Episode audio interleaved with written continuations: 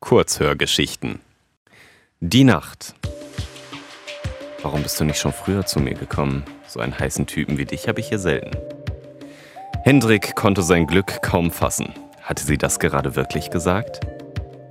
Er blickte an dem schlanken Körper herunter, der vor ihm auf dem Bett kniete.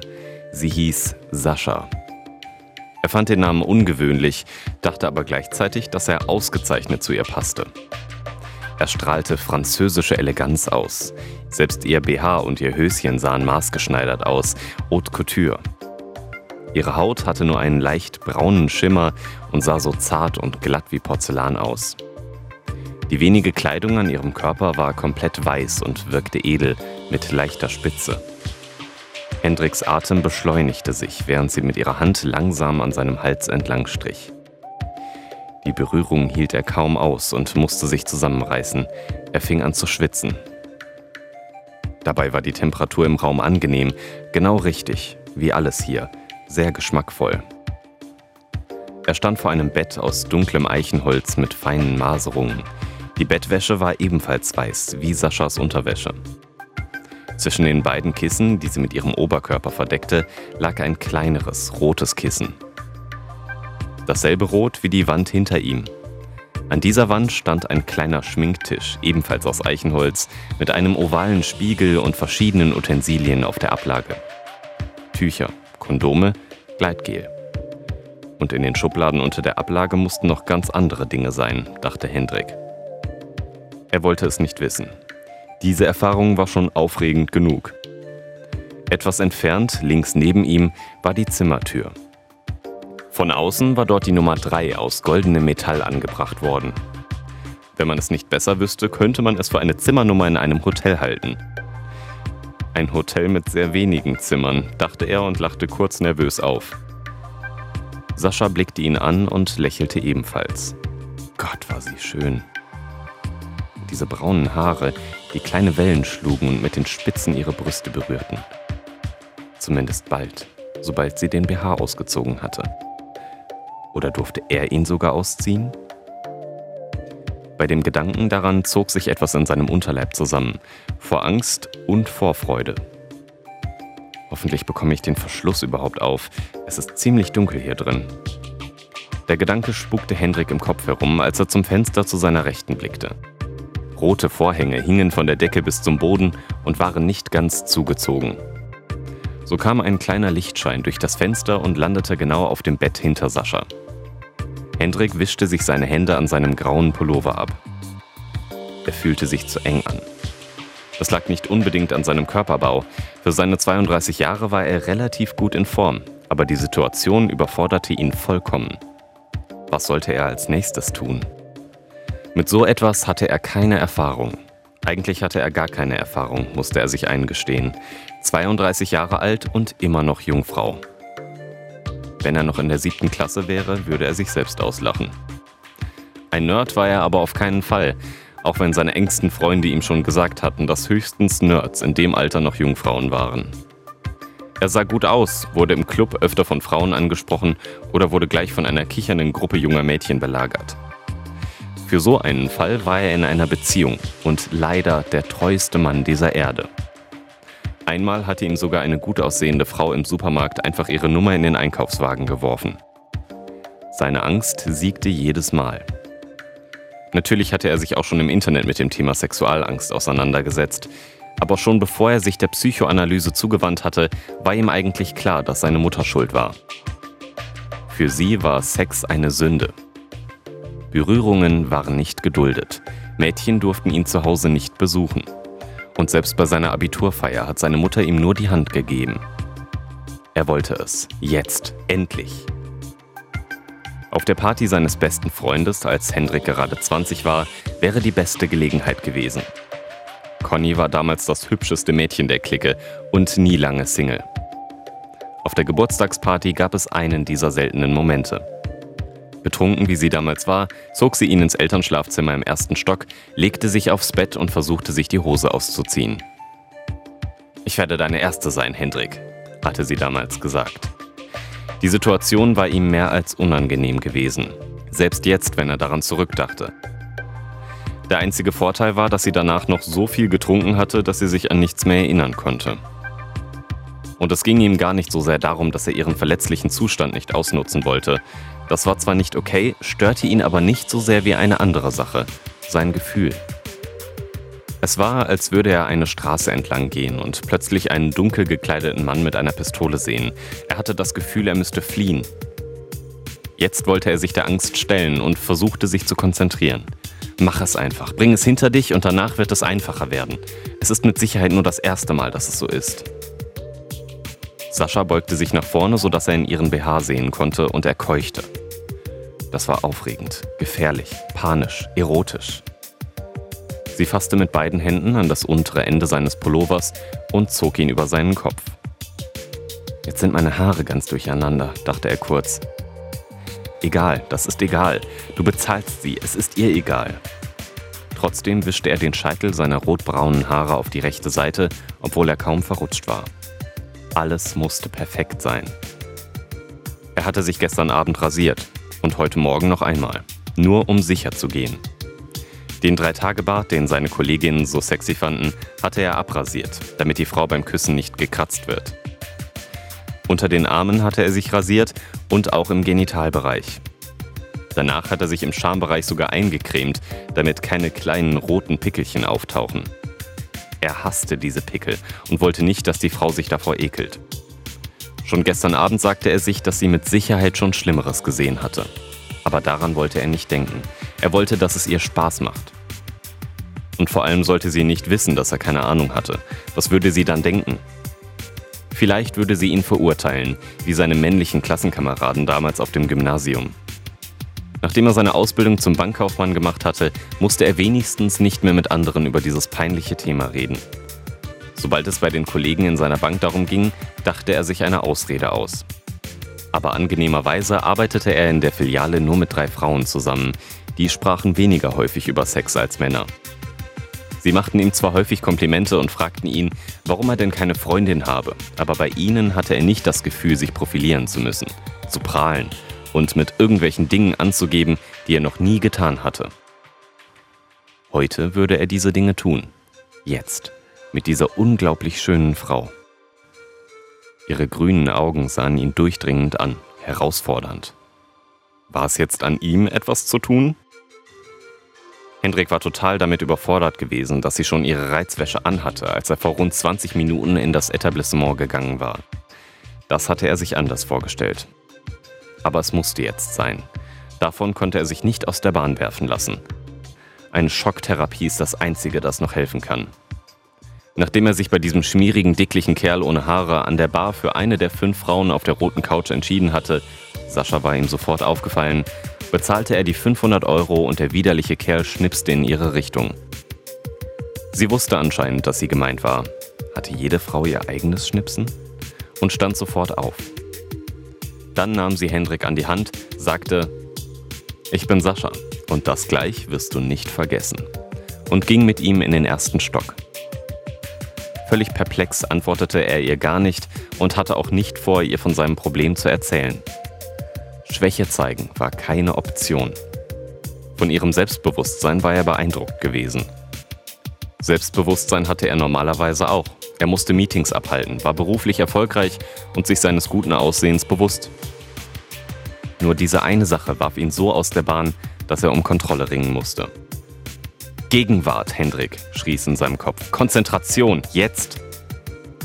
Wie ein Roboter und mit schwitzenden Fingern öffnete er seinen Gürtel und anscheinend war das das Stichwort, auf das Sascha gewartet hatte.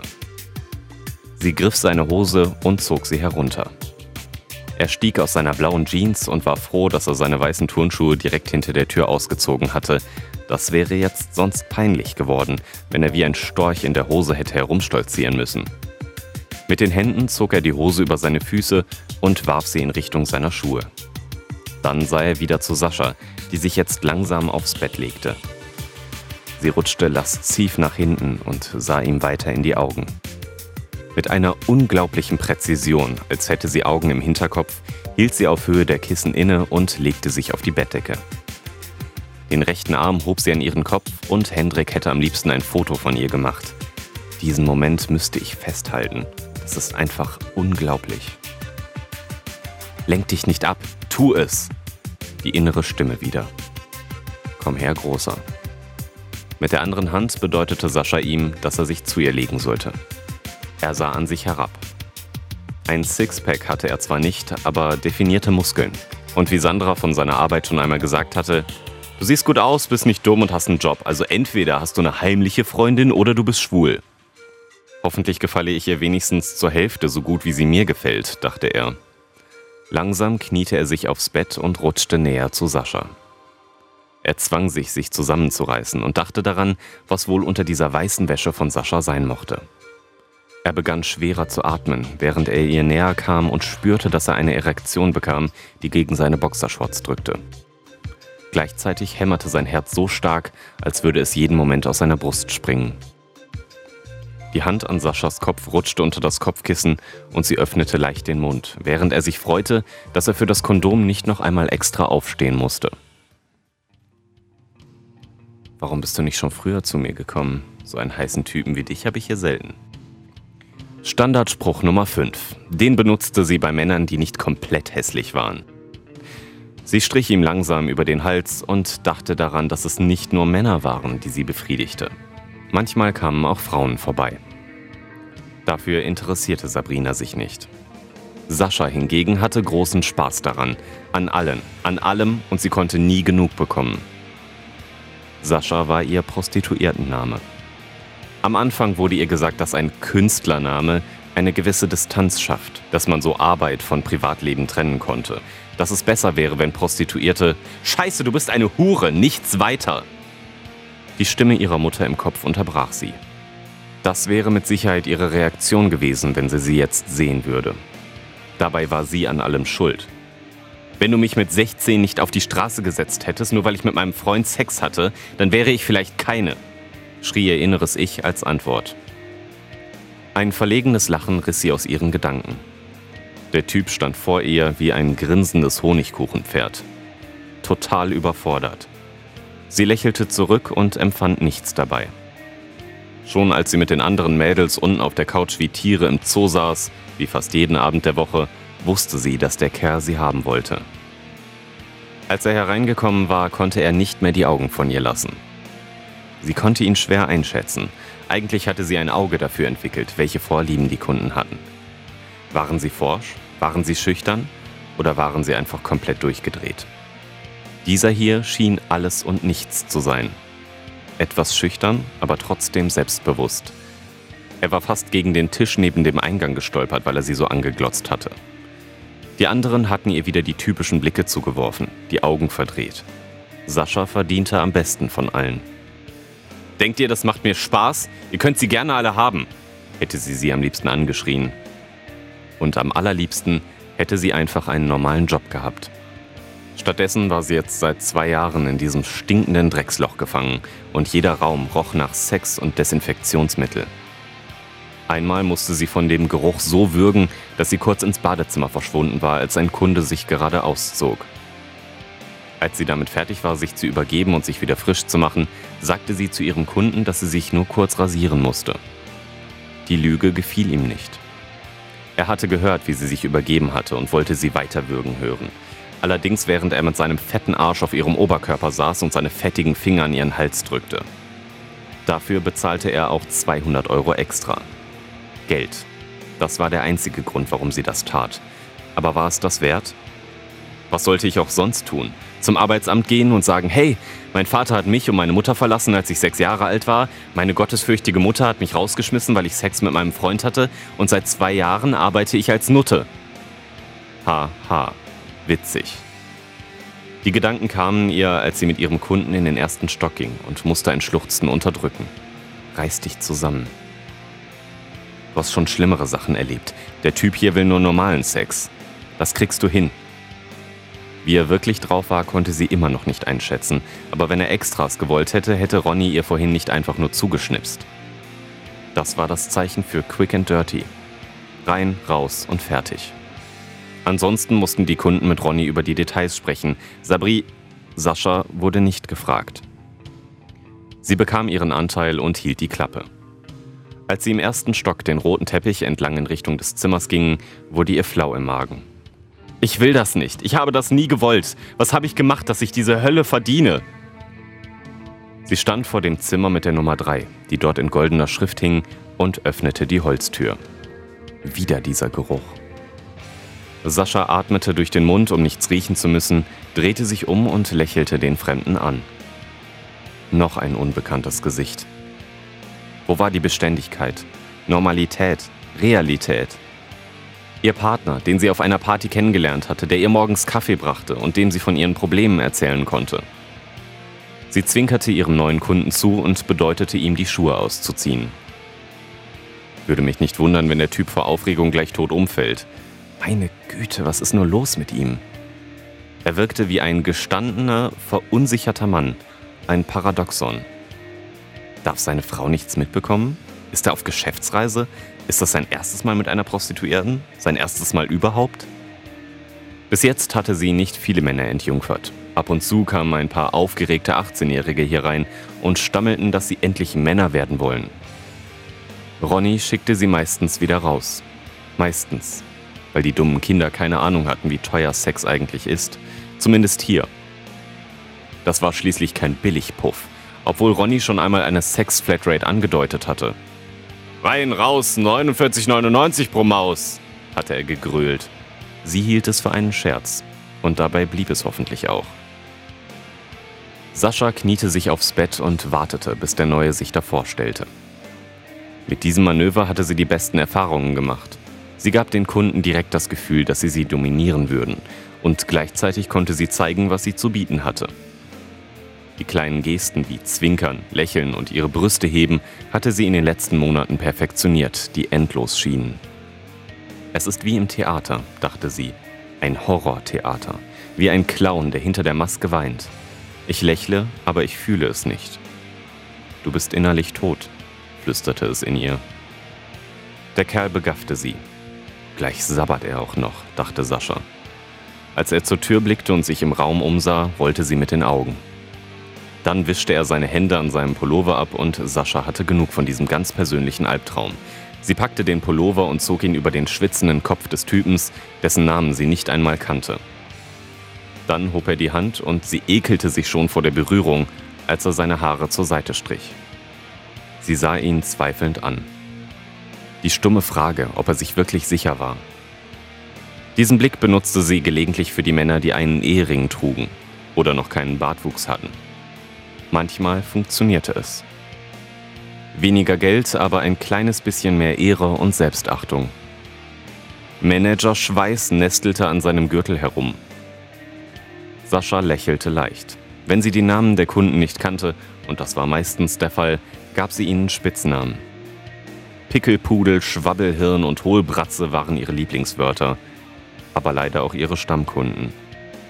Und Managerschweiß schien bei diesem selbstbewussten Haufen Elends sehr gut zu passen. Unfassbar, dass er überhaupt den Gürtel festhalten kann bei diesem Flüssigkeitsverlust, grübelte sie. Endlich hatte er es geschafft. Sie wollte nicht den ganzen Abend in diesem stinkenden Raum verbringen, zumindest nicht länger als nötig, und half nach. Sie zog seine Hose nach unten und er warf sie weg. Schneller, schneller, mach, dass es aufhört, bettelte die Stimme der sechsjährigen Sabrina in ihrem Kopf. Die 20-jährige Sascha sagte, Komm her, Großer. Dann winkte sie ihm mit der Hand. Sie legte sich langsam aufs Bett und wusste genau, wie sie sich positionieren musste. Sie hatte es schon unzählige Male getan. Währenddessen sah Manager Schweiß an sich herunter und sie dachte, ja, du schwitzt, du bist ein Schwein, du bist erbärmlich, widerlich, unsexy und du kotzt mich an. Siehst du es? Er sah es nicht. Überzeugt von sich selbst kniete er sich auf das Bett und kam näher auf sie zu. Alle Alarmglocken schrillten in ihrem Körper. Das ist dein beschissenes Leben? Verdammt nochmal, wie lange willst du das machen? Dich von erbärmlichen Versagern bumsen zu lassen, die das Taschengeld ihrer Kinder für einen Blowjob opfern. Jetzt oder nie. Saschas Hand rutschte unter das Kopfkissen und umschloss den Gegenstand, der dort für den Notfall lag. Sie öffnete den Mund und schrie, Das ist mein Leben! Dann stach sie mit dem 20 cm langen Messer in den Hals von Hendrik.